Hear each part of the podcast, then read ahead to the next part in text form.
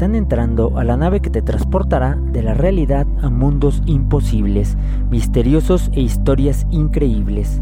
Esto es Historias Fantásticas. Abróchate el cinturón porque comenzamos.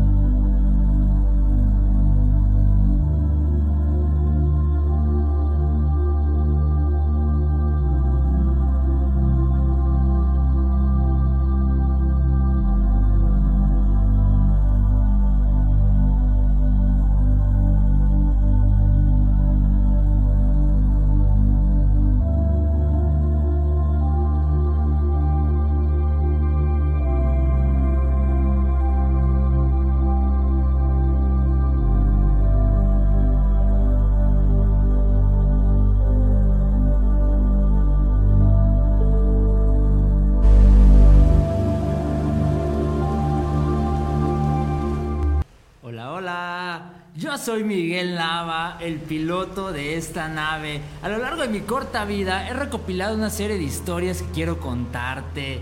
Eh, cada martes te voy a contar una historia nueva, así es que prepárate porque ya comienza historias fantásticas. Así es que bienvenidos. Eh, hoy va a ser algo especial también porque eh, se me ocurrió de repente hacerlo hoy en la tardecita. Dije, voy a armar un en vivo también en Instagram. Así es que, saludito para los que están en Instagram. Ahorita, los, ahorita, ahorita los nombres por ahí andan. Qué chido que, que, están ahí conectados. Ojalá que se queden un buen rato. Perdonen porque lo tuve que poner el celular. Estoy como de cabeza pero no encontré otra manera de ponerlo. y los que me están escuchando es que estoy haciendo un en vivo en Instagram también y eh, pues la pantalla está así como volteada, pero espero que, que, me escuchen de perdis porque la historia que se viene el día de hoy es bastante genial, hasta, nervioso estoy, Lalo. Este, eh, bueno, vamos a comenzar con la historia del día de hoy, que es una historia muy escalofriante. Y bueno, espero que eh, estés muy cómodo. Agradezco a todos aquellos que están conectados en Facebook también, porque ahí estamos también en vivo en Facebook, en la página de Radio Paraíso 89.1 FM, para que le sigas, le des like. También te comparto mis redes sociales para que me sigas ahí en Spotify. Estoy como Viajero Fantástico. En Instagram estoy como Viajero Fantástico o como el Miguel Nava y también en Facebook como eh, Miguel Nava. Eh, también en YouTube, síganme en YouTube, tengo como 25 suscriptores, entonces ya quiero pasar a 30 o, 35. y a ver, a ver a cuál, este, a cuántos llego este próximo mes. Espero que también me siga este, ahí en, YouTube y me den ahí like a los, a los videitos que voy a estar subiendo, que son justamente los mismos programas que estoy haciendo acá, pero este, pues ahora ya en YouTube para que me vean y vean ahí sus sus corazoncitos también. Muchas gracias ahí a, los que me están este, viendo en Instagram, a, Edith, a Edith, las veo Edith, ¿qué más veo? Perdón, es que está choco, eh, a Erandi. Eh, es que estoy, está choco mi celular por eso, discúlpenme, pero gracias, gracias a ti por estarme viendo, sí. Este, bueno, vamos a comenzar Lalo porque ya viene esta historia, esta historia macabra, Estamos eh, contando historias de los monstruos clásicos en, la literatura, en el imaginario colectivo. Eh, estas historias que nos han contado y que nos fascinan tanto, que también en el cine han llegado a, ser parte importante de varias películas muy agradables. Eh, ya contamos la historia de Drácula, la verdadera historia de Drácula, la historia de Frankenstein, y ahora sigue otra criatura también clásica que forma la triada de los monstruos que más nos fascinan y que más nos aterran. Eh, este monstruo es el llamado hombre lobo. Quizá también es el monstruo más antiguo del cual se tiene pues algunos datos importantes que te voy a contar hoy, un mito que proviene de Grecia. Así es que prepárate porque está bueno el programa del día de hoy. Debo confesar que si me dan a elegir uno de los tres personajes o estos tres monstruos clásicos, yo elegiría eh, Drácula como el número uno, Frankenstein como el número dos y los hombres lobo como el número tres. Pero eh, lo más interesante de los hombres lobo es que no hay tanta información como, los, como en Drácula o como los vampiros o como Frankenstein. También algo interesante es que Frankenstein quizás podremos salir o sacar de este monstruo todo lo que es los eh, zombies y cosas como extrañas ahí que modifican los cuerpos, que ya estaremos hablando en una segunda emisión de monstruos, que estaremos hablando de los monstruos nuevos, de los modernos, de los actuales, de los que quizá no has escuchado nombrar pero que algunos o los más jóvenes, sobre todo que están conectados en Instagram, sí han de conocer, como Slenderman, por ejemplo, ¿no? que está bastante genial. Este, este, monstruo clásico, que ahorita ya no se llaman monstruos. Bueno, voy a comenzar. Ya en el siglo II se detectaron casos de licantropía. La licantropía es justamente como se denomina los hombre lobos que Marcellus de Sidón describió como una especie de melancolía.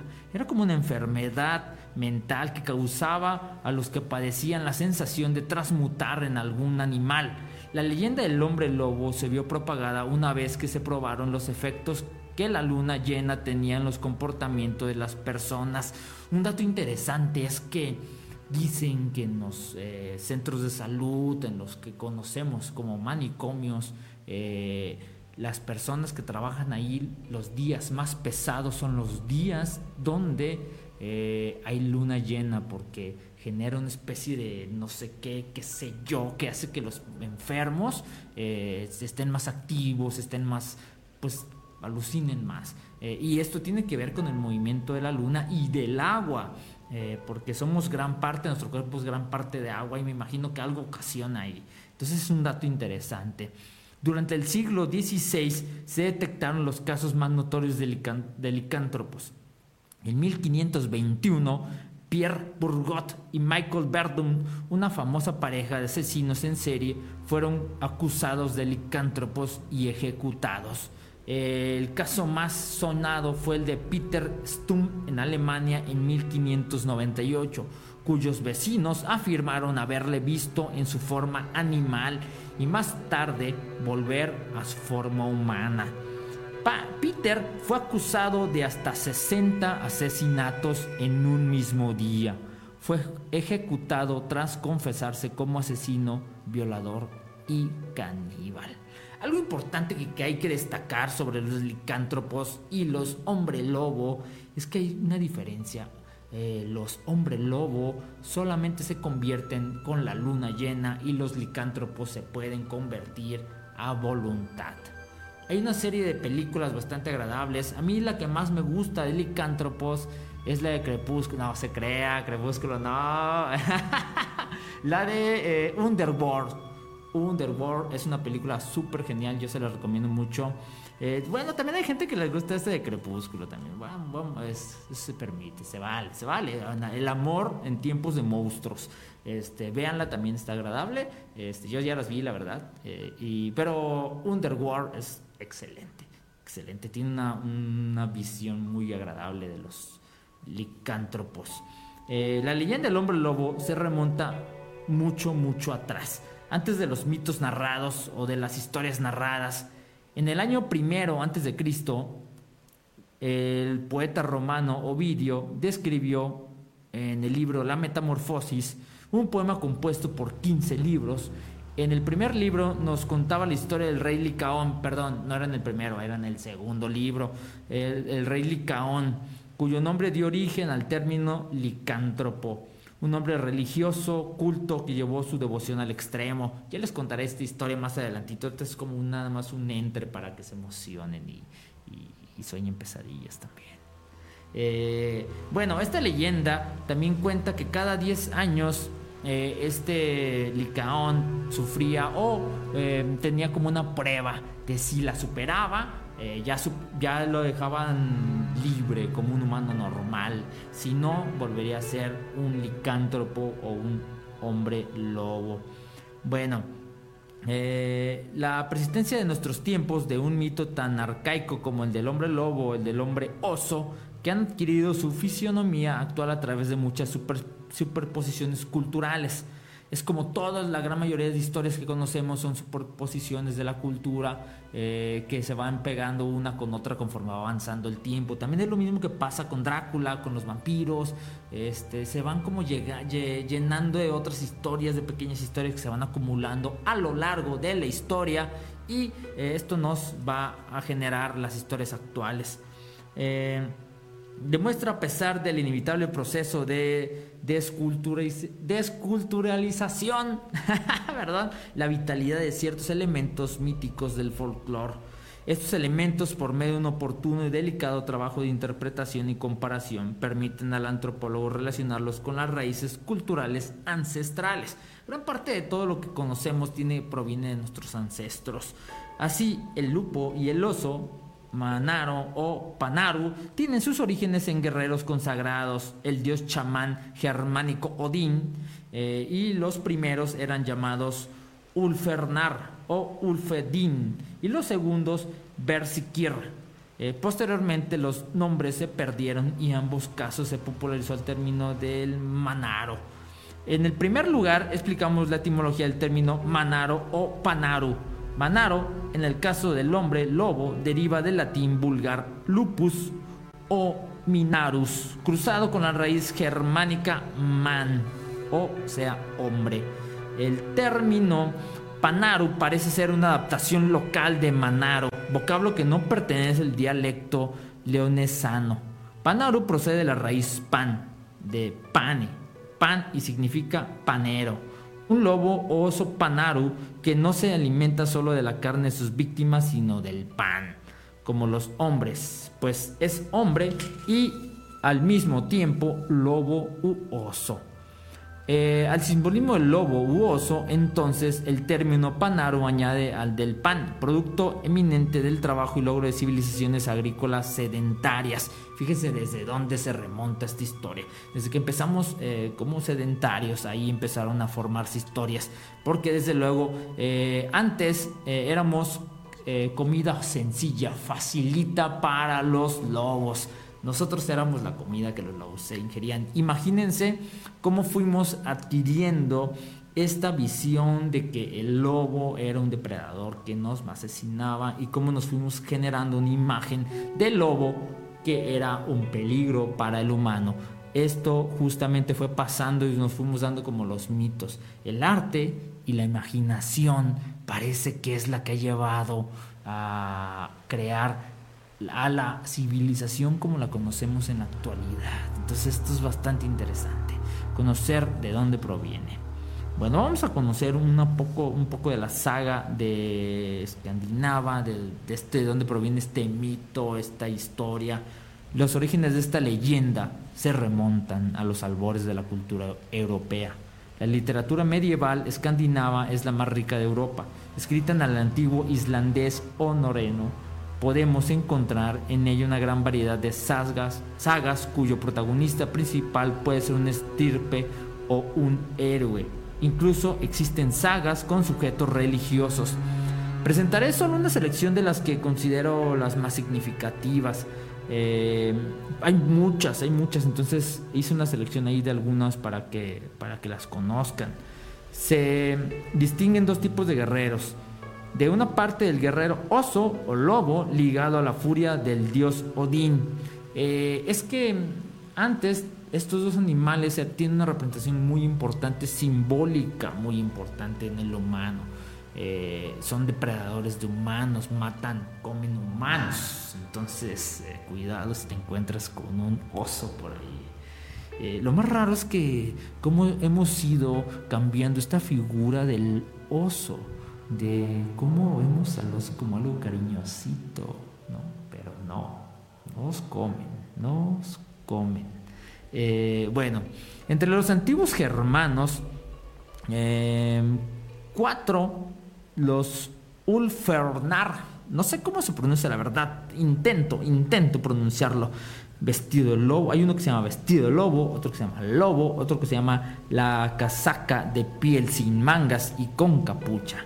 Eran hombres poseídos del poder de la bestia, que actuaban cubiertos con la piel del lobo, gritaban y eran dotados de una fuerza y coraje sobrehumanos, volviéndose invencibles en las batallas.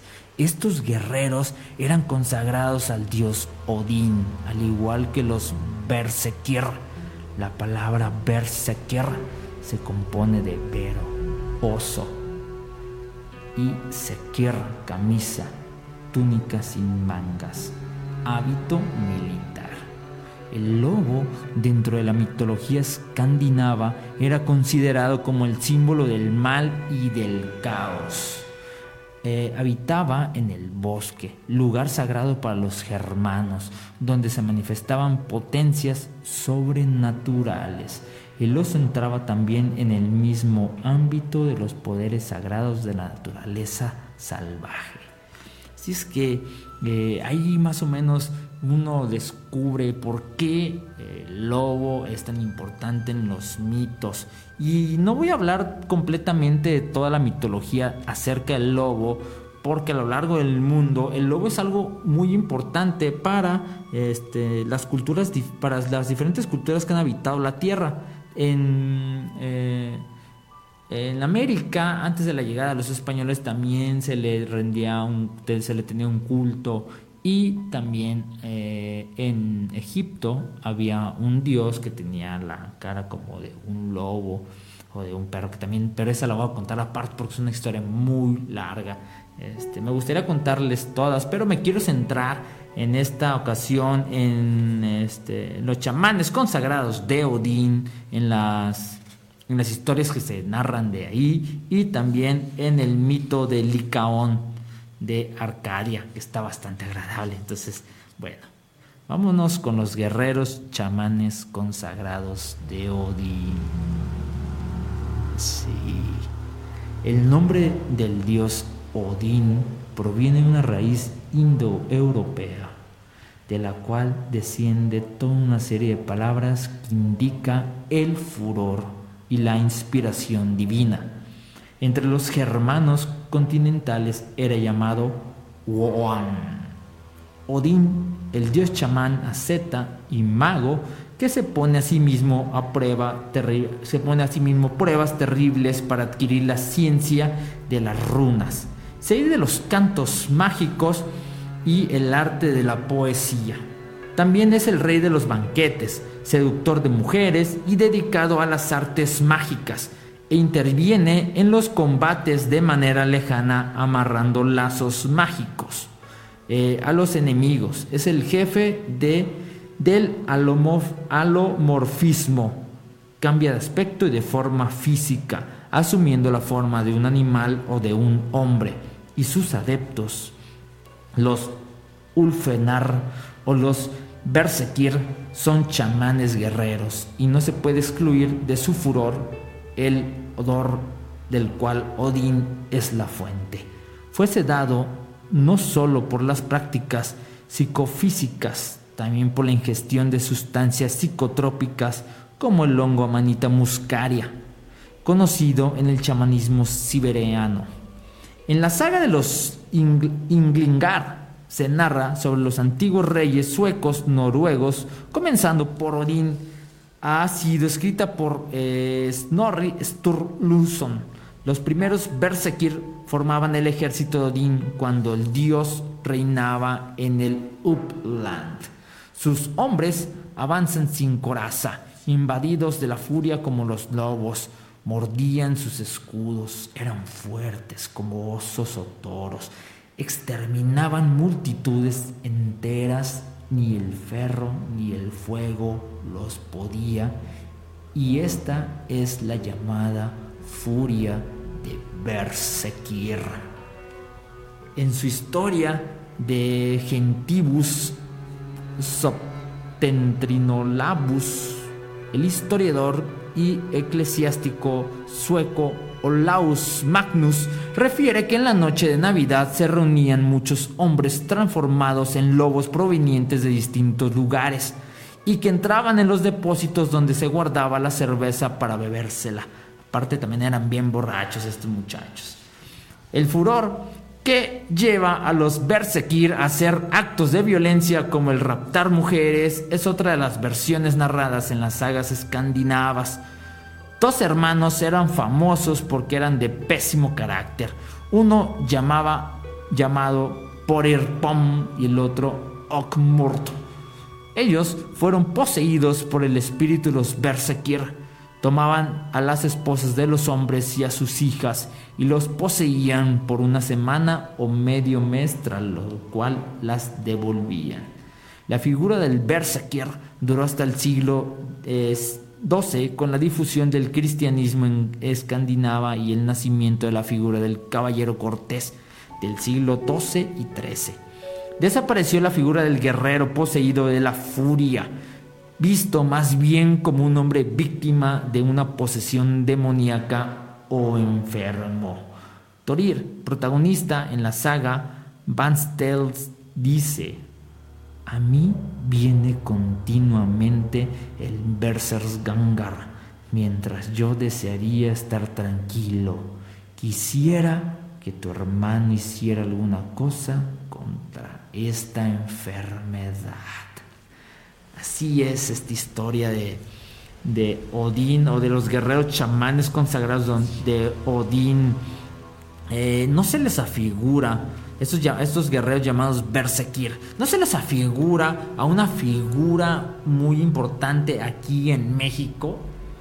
Estos personajes que se transforman en animales y van por la noche cazando humanos. ¿No, se les, no les recuerda algo? está bastante, está bastante agradable esta, esta, esta relación. Y lo más interesante es cómo eh, surgen historias muy similares aquí en América y allá en Europa cuando tenían poca conexión. Eh, hay, hay, la figura, la figura de los chamanes hay en todas las culturas y esto es también algo muy interesante. Podría haber ahí como un rasgo de, de que hubo cierta conexión en el principio o que tenemos como cierto chip implantado ya con cierta información para poder evolucionar de cierta manera. Eh, no lo sabemos ciertamente, hay falta mucho por investigar en la cuestión de antropología. Pero ahí va, ahí va. Este, hay bastantes eh, historias que conocemos como verdaderas, como historia, en la parte de la historia de la humanidad, pero que no están, han sido investigadas eh, profundamente y que muchas son mentiras. Ya luego les voy a traer la historia, fíjense que estoy conociendo, voy a hacer un paréntesis enorme para antes de contar la historia del rey Licaón, que es la historia donde proviene con mayor fuerza la historia del hombre lobo. Pero hay unos antropólogos, unos nuevos eh, antropólogos más contemporáneos que empezaron a descubrir ciertas... Eh, ciertas ruinas que hace o que hace pensar que hubo una humanidad antes de nosotros, que datan de hace 20.000 o 30.000 años y que parece son muy avanzados, que están de acuerdo a las estrellas o a ciertos eh, cúmulo de estrellas. Y eh, ayer justamente en las noticias, no recuerdo en qué noticiero vi, que habían descubierto eh, cerca de las costas, no recuerdo si de Baja California, unas, eh, unas ruinas debajo del mar. Y entonces esto tiene que ver con una historia que, es del, diluvio y, ahí del arca de Noé, que también va conectada con la eh, historia religiosa. Eh, por acá me están leyendo, eh, me están mandando mensajitos en Instagram. Déjame ver si los puedo leer porque están así de cabeza. Este, y aparte es mi primer en vivo en Instagram. No sé cómo funciona, discúlpenme si la riego. Este, creo que me dicen, muy interesante, profe, eso es todo. Profe, ¿qué opina del eh, satanismo y las religiones? Ah, luego voy a hablar del satanismo, está bastante interesante. Eh, las leyendas, como las leyendas. Sí, dice que hubo, que cree que hubo un tsunami aquí, este, Diego, eso es todo, Diego, saluditos. Este, bueno, em, voy a continuar con la historia de Rey Licaón, que es una historia muy interesante que proviene de, la antigua Grecia y, y, que yo cuando la escuché me sorprendió bastante. Es un mito que viene en un libro eh, que se llama eh, Metamorfosis. Así es que espero les guste. Eh, el, mito está muy cortito, o la forma de lo que se los quiere leer aquí, pero mejor les leo la historia así tal cual. Bueno, prepárate, prepárate. Licaón fue un rey de Arcadia, mencionado en la mitología griega. Se cree que vivió en el periodo anterior al gran diluvio y, por lo tanto, fue contemporáneo de otros dos reyes legendarios, Deucalión de Tesalia y Cecrops de Atenas. En la mitología griega, Licaón es recordado como el rey que fue castigado por el dios como consecuencia de su orgullo e impiedad. Además de esta historia bastante horrible, se sabe que Licaón fue el padre de muchos hijos, quienes fundaron las aldeas y los pueblos de Arcadia y le dieron sus nombres. Por lo tanto, en cierto modo, Licaón puede ser considerado un héroe fundador a pesar del crimen atroz que cometió. Los lazos familiares de Licaón. Según la mitología griega, Licaón era de Pelasgos, a quien generalmente se considera que fue el progenitor de los Pelasgos, los primeros habitantes de Grecia. Según una versión del mito, la madre de Licaón era Meliboea, mientras que otras afirman que su madre era Silene. Se dice que ambas figuras son ninfas. Meliboea es un oceanit o hija de Oceanus y Silene an Oreat o ninfa de la montaña, que habitaban en el monte Silene, una montaña en el Peloponesco. Se ha sugerido que Maliboea y Silene pueden haber sido, de hecho, la misma figura. Una tercera versión del mito sugiere que la madre de Licaón era Deina, Deinaneira, cuyo padre, por cierto, también se llamaba Licaón. Se dice que Licaón tuvo muchas esposas y a través de ellas produjo varios hijos o tuvo varios hijos. En general, se dice que Licaón engendró hasta 50 hijos. Eh, sin embargo, las diversas fuentes difieren en cuanto a su número, así como sus nombres. Durante la época de Licaón, la religión de Arcadia era conocida como Peslagia, en honor a su fundador Peslasgos. La región solo fue renombrada más tarde como Arcadia en honor, a, Arcas, quien era nieto de Licaón. Arcas era hijo de Calisto y una hija de Licaón. En los mitos griegos, Calisto era una compañera de casa de la diosa Artemisa y juró preservar su virginidad. Este voto finalmente se rompió y Calisto dio a luz a Arcas, el mito termina con Calisto transformado en un oso, perseguido y colocado en el cielo como la constelación de la Osa Mayor. Hay, sin embargo, varias versiones de este mito. Em, por ejemplo, una versión afirma que Zeus se, se disfrazó de Artemisa para seducir a Calisto cuando se reveló su embarazo. Calisto naturalmente culpó a Artemis. La diosa no estaba contenta en absoluto y la convirtió en un oso. En otra versión, fue la esposa celosa de Zeus, Ara, quien transformó a Calisto en un oso después de que descubrió lo que había hecho su marido. La diosa entonces persuadió a Artemisa para disparar al oso. Después de la muerte de Calisto, Hermes fue enviado por Zeus para recuperar a Arcas del útero de Calisto y el niño fue entregado a la ninfa Maya para que lo criara. Y eso es como una especie de, de, cómo, de dónde proviene el Licaón. Ahí va el mito de Licaón. Se cuentan muchas historias de este muchacho de Licaón, bastante sanguinarias. Ahorita les voy a narrar algunas, así que prepárense. Bienvenidos a los que están conectados también en Instagram, ahí se conectan y se desconectan. Eh, saluditos, eh, éjele, éjele. Eh, deja ahí también tus comentarios en, en Facebook, eh. Estamos también en Facebook conectados para que mandes mensajitos. Recuerda que estás en Radio Paraíso 89.1 de FM. Em, a diferencia de su hija, Calisto, cuya desaparición fue consecuencia del capricho tan característico de los antiguos dioses griegos, la caída de Licaón fue el resultado de su propia acción. Al igual que el mito de Calisto y muchos otros mitos griegos, eh, hay varias versiones o variaciones en la historia de Licaón. La versión más famosa de este mito se puede encontrar en las Metamorfosis de Ovidio.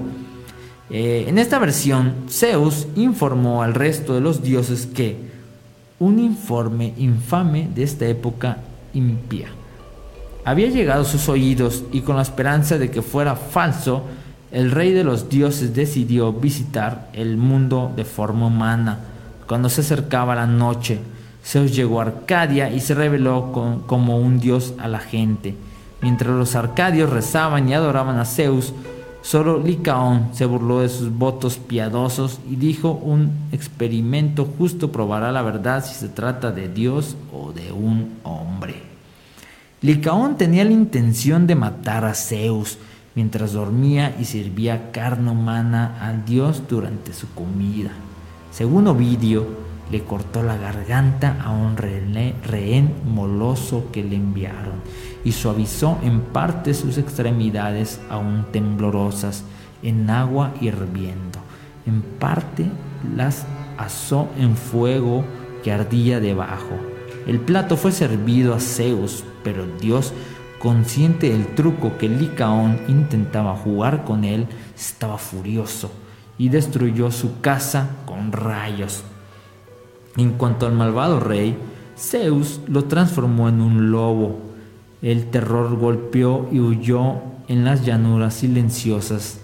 Está huyendo en sus vanos intentos de hablar. Él delira y enfurece. Sus, sus codiciosas mandíbulas deseando su acostumbrada matanza, se vuelve a encontrar las ovejas, todavía ansioso por su sangre. Su vestimenta se separa en el pelo peludo, sus brazos se convierten en piernas, como lobo tiene los mismos mechones grises, la misma cara dura, los mismos ojos brillantes y la misma mirada feroz. Al final de la historia, Ovidio tiene como un comentario de Zeus. Así cayó una casa, pero ni una sola casa merecía perecer. Sobre todo la tierra prevalecen los hechos feroces. Todos los hombres conspiran en el mal, que, por lo tanto, sienten el peso de terribles penas tan injustamente ganadas, porque así ha ordenado mi voluntad inmutable. Sin duda, Ovidio pretendía advertir a sus lectores de no cometer el mal, para que no sufrieran justicia divina. Bueno, hay muchas variantes de, este mito, pero les voy a contar una de ellas que es la que más me fascina. Eh, Licaón era un fanático de los dioses toda su vida, toda su infancia, hacía todo por los dioses. Manejaba eh, su vida a partir de, lo, de que los dioses hacían o tenían que hacer para que él pudiera, eh, él pudiera ser eh, un rey, él que reinar. me quería hacer como, quería que, que, todo lo que él hiciera, los dioses lo aplaudieran, lo veneraran y dijeran, él es un buen humano, vamos a, a dotarlo de cosas ahí para que él esté bien. Él intentaba eh, como venerar a los dioses con todo su actuar. Eh, pero al pasar el tiempo no hallaba la manera de cómo venerar a estos dioses, ¿no? estaba tan desesperado que quería encontrar nuevas maneras para que los dioses lo voltearan a ver.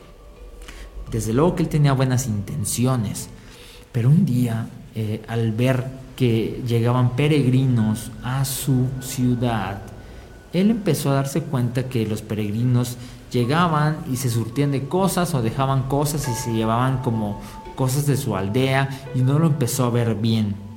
Empezó a tener eh, como una especie de, envidia, de coraje por todos estos eh, peregrinos que llegaban a quitar las cosas, a quitar la, calma a su pueblo. Un día uno de sus eh, más fieles ayudantes les eh, le dijo, oye Licaón, ¿y si nunca has pensado en, darle una ofrenda más a los dioses? Porque tú le das este, animales, le ofrendas, le ofrendas animales, la vida de, algunos animales, algunos banquetes, y no has pensado que a lo mejor una vida humana es más poderosa y con esta puedes rendir tributo a los dioses para que eh, ellos estén más contentos contigo. Y, y, Licaón dijo, pero todo esto el sirviente se lo dijo en tono de burla, porque Licaón era, estaba, tan obsesionado con quedar bien con los dioses que sacrificaba cual animal se le presentaba enfrente, eh, borrego, pollo, todo, todo lo sacrificaba ah, para los dioses. Entonces él les dijo, no has pensado en sacrificar humanos, porque pues ellos valen más, ¿no? O sea, imagínate cómo van a estar los dioses. Y Licaón dice, oh, sí es cierto, no se me había ocurrido, ¿eh? Oh, gracias. Y el otro, no, no, no, espérate, era broma. No, no, no lo hagas, no, no. Sí es cierto, dice Licaón, no lo había pensado. Dice, vienen muchos peregrinos por acá y... Y pues nadie se va a dar cuenta si desaparece, ¿no? Y este, este sirviente era un peregrino que se había quedado a vivir ahí. Y le dice Licaón, bueno, oye, Muchas gracias por decirme este consejo, y, pero sobre todo muchas gracias por ser tú el primer humano al cual voy a sacrificar. Wow, gracias por esa devoción que tienes hacia mí, que te pones aquí para que yo te sacrifique. Los dioses te lo van a pagar. Y entonces Licaón lo que hace es justamente empezar a sacrificar peregrinos. Y el primer peregrino que sacrifica es a este que era su súbdito, eh, y lo desaparece.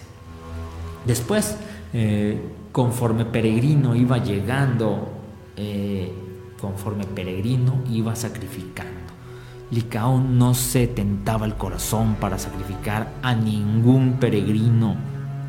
Entonces, los dioses empezaron a escuchar de este Licaón que sacrificaba humanos y no había nada más eh, detestable para Zeus que sacrificaran humanos.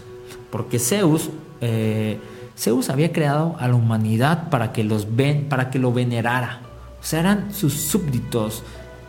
Zeus no quería ver morir a los humanos. A diferencia de las guerras, que Zeus pues no intervenía en esto de las guerras porque su hermano se encargaba de esto. Entonces a Zeus no le parecía mal que los humanos murieran en las guerras. Pero sí le parecía mal que se murieran por sacrificios porque WTF a quién se le ocurre sacrificar a la especie que Zeus había hecho para ser venerado. O sea, es imposible que Zeus iba a estar contento con esto, que iba a decir, sí, oh gracias, me estás venerando, sacrificando mis propios hijos. Pues no. Entonces Licaón empezó a tomar, eh, a sacrificar a más y más, más humanos, más peregrinos, y entonces ya nadie quería ir a esas tierras porque creían que eran tierras malditas. Se dice que Licaón eh, no solamente los sacrificaba, sino se los comía, ¿eh? eh, se los entregaba a banquetes o se los entregaba a otros peregrinos, porque decía que cuando entraban los peregrinos a, eh, la ciudad, los atendían muy bien y muchos empezaban a ir porque se hablaba de que en esa ciudad a los peregrinos los atendían y los recibían con mucho cariño pues claro, lo recibían y les decían, no, vénganse, banquetazo para el, para el peregrino, les daban de comer, les daban de beber, les surtían de cosas, les daban lugares donde dormir, pero luego, tras, los desaparecían. Y entonces eh, empezaron a, a ver estos mitos, estas historias, empezó a correr, eh, muchos no creían, otros tantos creían que no era verdad, que, no lo, que lo decían, que los mataban para que no fueran a, esta ciudad y que pocos peregrinos tuvieran acceso a estas riquezas que les daban mientras estaban ahí. Pero Zeus dijo, yo no voy a permitir que nadie esté sacrificando a mi creación, porque ellos, ellos me alaban y yo quiero que me sigan alabando. Entonces Zeus se convirtió en humano, en un peregrino y llegó ahí hasta eh, la ciudad. Eh, él lo empezaron a atender muy bien, le dieron de comer, le dieron eh, hospedaje, bebida, de toda una serie de cosas que él estaba muy agradable. Pero Licaón notaba algo extraño en este peregrino. Este peregrino era raro, tenía algo diferente y empezó a dudar de que fuera un mortal. Ya se corría el rumor de que Zeus iba a bajar para eh, atender este asunto, este asunto de Licaón. Entonces, eh, Licaón dudaba un poco, pero aún así le dio a comer algunos restos humanos que tenían ahí para, para ofrecer a los peregrinos y Zeus eh, antes de probar estos alimentos porque Zeus si algo tiene Zeus es que no se come a sus, a sus creaciones bueno pues quién sabe no me consta la verdad ¿eh? este, pero eh, castiga a Licaón convirtiéndolo en lobo y Licaón se va, se aleja de la ciudad y lo castiga para siempre vagar entre las montañas. Si es que ahí está la historia de Licaón, pero hay varias versiones, ahorita te voy a narrar algunas otras versiones. Eh, también eh, hay una un, mito que se encuentra en la biblioteca del pseudo Apollodorus comúnmente datada en el siglo I o segundo después de Cristo. A diferencia de la versión del mito de Ovidio, la dada por Pseudo Apollorus afirma que la mala acción fue perpetrada por los hijos de Licaón en lugar del rey mismo, o sea que el rey, que Licaón en realidad no fue el que hizo esto, sino que fueron sus hijos. Eh, por cierto, Pseudo Apollorus afirma que Licaón tuvo 50 hijos y proporciona los nombres de cada uno de ellos. Eh, en cualquier caso, se dice que los hijos de Licaón han excedido a todos los hombres en orgullo e impiedad.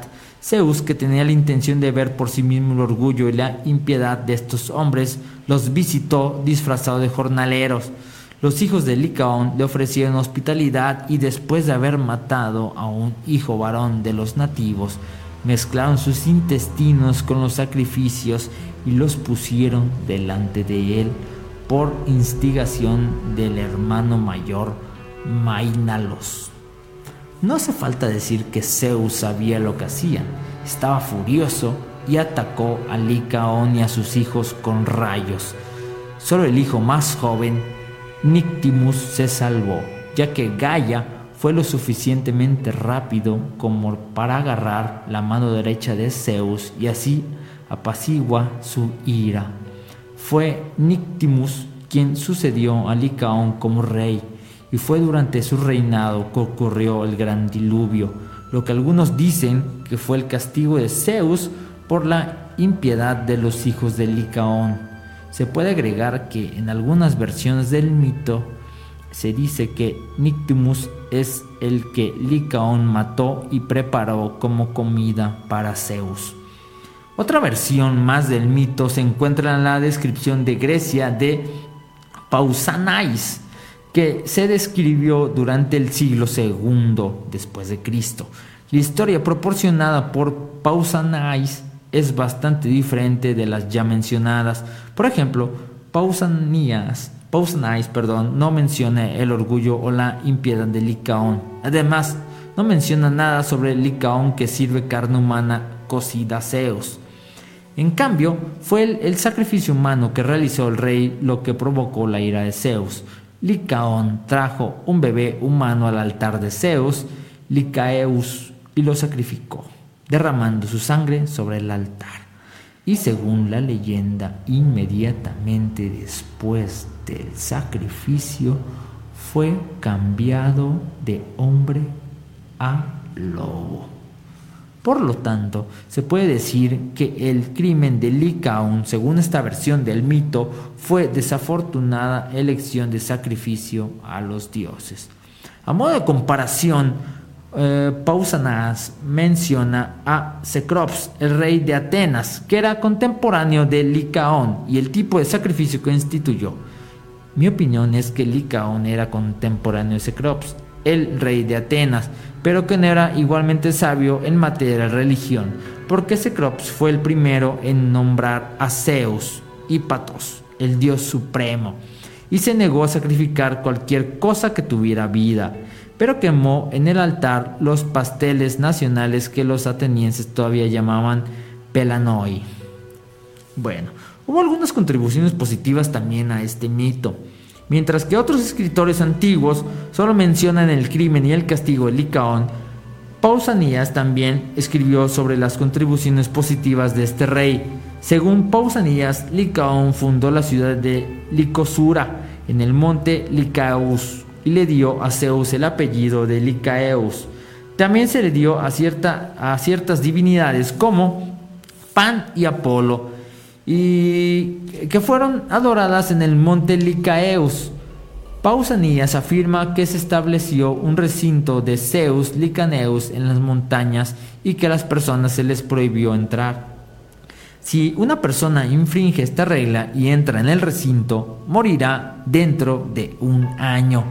Pausanias también relata una leyenda que rodea esta área sagrada, que es la siguiente. Todo lo mismo dentro del recinto, ya sea bestia u hombre, no arroja sombras. Por esta razón, cuando una bestia se refugia en el recinto, el cazador no se apresura a entrar, sino que permanece afuera y aunque ve que la bestia no puede contemplar ninguna sombra. Pausanias también acredita a Licaón con la institución de los Juegos de Licaean y afirma que son anteriores a los famosos Juegos Panatenaicos. De acuerdo con la crónica pariana, conocida también como el mármol pariano, los Juegos Licaeon, Licaenos se establecieron entre el 1398 y el 1294 a.C., al igual que los antiguos Juegos Olímpicos. Los Juegos de Licaean tenían lugar una vez cada cuatro años. Los Juegos de Licaean se pueden dividir en dos partes, los rituales y los eventos deportivos. El primero involucraba sacrificios y ofrendas a los dioses, mientras que el segundo incluía carreras de carros y caballos, lucha libre, boxeo y pentatlón. Además, Pausanias menciona que los hijos de Licaón fundaron muchas ciudades en Arcadia. A diferencia de Pseudo Apolorus, Pausanias nota que Nictimus era el mayor de los hijos de Licaón y que él fue quien sucedió a Licaón como rey. Sin embargo, sus hermanos fundaron ciudades en los sitios que consideraban mejores. Pausonías continúa enumerando todas las ciudades que fundaron los hijos de Licaón. Estas incluyen Mainalos, fundada y nombrada en honor de Mainalos, que fue en la antigüedad la más famosa de las ciudades de Arcadia, y Oenotria, fundada por Oenotrus. Según Pausanias o Enotrus, el más joven de los hijos de Licaón, le pidió dinero y hombres a su hermano Nictimus y cruzó por mar hasta Italia, la tierra de Oenotria. Recibió su nombre de Eonotros, que era su rey. Pausanias también afirma que Eonotria fue la primera colonia fundada por los griegos esta fue la primera expedición enviada desde Grecia para fundar una colonia y si un hombre aprovechaba el máximo el cálculo cuidadoso posible, descubriría que ningún extranjero emigró a otras tierras antes de Oinotrus. Así, Pausanias pinta una imagen diferente de Licaón y sus hijos. En lugar de simples mortales impios y orgullosos, los escritos de Pausanias los describen como héroes fundadores que fueron una fuerza civilizadora en Arcadia. Así es que Eh, ¿Será verdad esta historia de Licaón o será simplemente un mito para poder apaciguar las em, barbaridades que son, cometían en esta época? No lo sabemos, pero eh, algo sí queda muy claro, que marcó un hito para representar personajes monstruosos, personajes que tememos y que imaginamos y que son bastante agradables, aunque se escuche muy raro, porque eh, hay una especie de extraña eh, gusto por los monstruos y por cosas violentas. Eh, pero el hombre lobo es parte ya de, estos monstruos clásicos que algo raro o extraño y que puede ser un monstruo clásico, pero que no pertenece a la literatura clásica. Ha habido pocos escritos de este hombre lobo, ha habido muchas más películas sobre los hombres lobo eh, que libros o narraciones. Imagino que es también, desde luego, porque era un mito griego y, proviene de mucho más atrás. Y el, eh, por ejemplo, la historia de Drácula, eh, que era como nueva y como que cautivó bastante a los este, lectores con esta, con esta novela de Drácula. Entonces, eh, ¿tú qué prefieres? A ver, vamos a hacer una encuesta aquí rápida. ¿Ustedes qué prefieren, qué prefieren ser? ¿Qué prefieren ser? ¿Hombres lobo o mujer lobo o vampiros? Eh, ¿Qué prefieren ser? ¿Tú qué prefieres ser, Lalo? A ver, eh, si te dieran como un día, imaginemos que no son malos, pues, porque también obviamente van a decir, no, pues es que a mí no me gusta la sangre, no me gusta matar gente. Sí, pero ¿qué, qué prefieres? Vamos a, vamos a imaginar. Mientras imaginas, mientras se animan a contestar aquí en el Instagram, saluditos a los que están en el Instagram y aquí en el Facebook. Voy a leer esos mensajitos que me están dejando aquí en el Facebook. Eh, ah, dice Linda Artiaga. La changue nomás me gusta en Sórico, bien preparada, Yumi Yumi. sí, cierto. Sí, sí, sí. Está deliciosa, está deliciosa la, la. Eh, dice, vamos por la loba como la Shakira, eso es todo. Sí, sí, genial, genial. con la Shakira. Eh, saludos a Francisco Barragán también que está aquí, que estamos preparando el programa de una peli con Francisco Barragán. Espero todavía siga conectado. Este, que está bastante, va a estar bastante bueno. Un saludito a Edith Congo, Edith, este, Edith que anda dice, hola desde aquí, hola. Nahuales, sí es cierto. Eh, de estos personajes que se transforman en, en, en, animales llamados nahuales. Ya voy a hablar de ellos también porque hay unas historias bárbaras con los nahuales. Este, bueno, pues, pues ya se acabó esto, ya se fue, ya se acabó historias fantásticas, qué rápido. Eh, bueno, yo, yo te voy a dejar esa tardecita de martes, tardecita tenebrosa, oscura y misteriosa de martes. Eh, muchas gracias por estar aquí conectado. Muchas gracias por estar existiendo en esta misma época. Espero te haya gustado la historia del día de hoy. Hasta aquí van a estar las historias de los monstruos clásicos.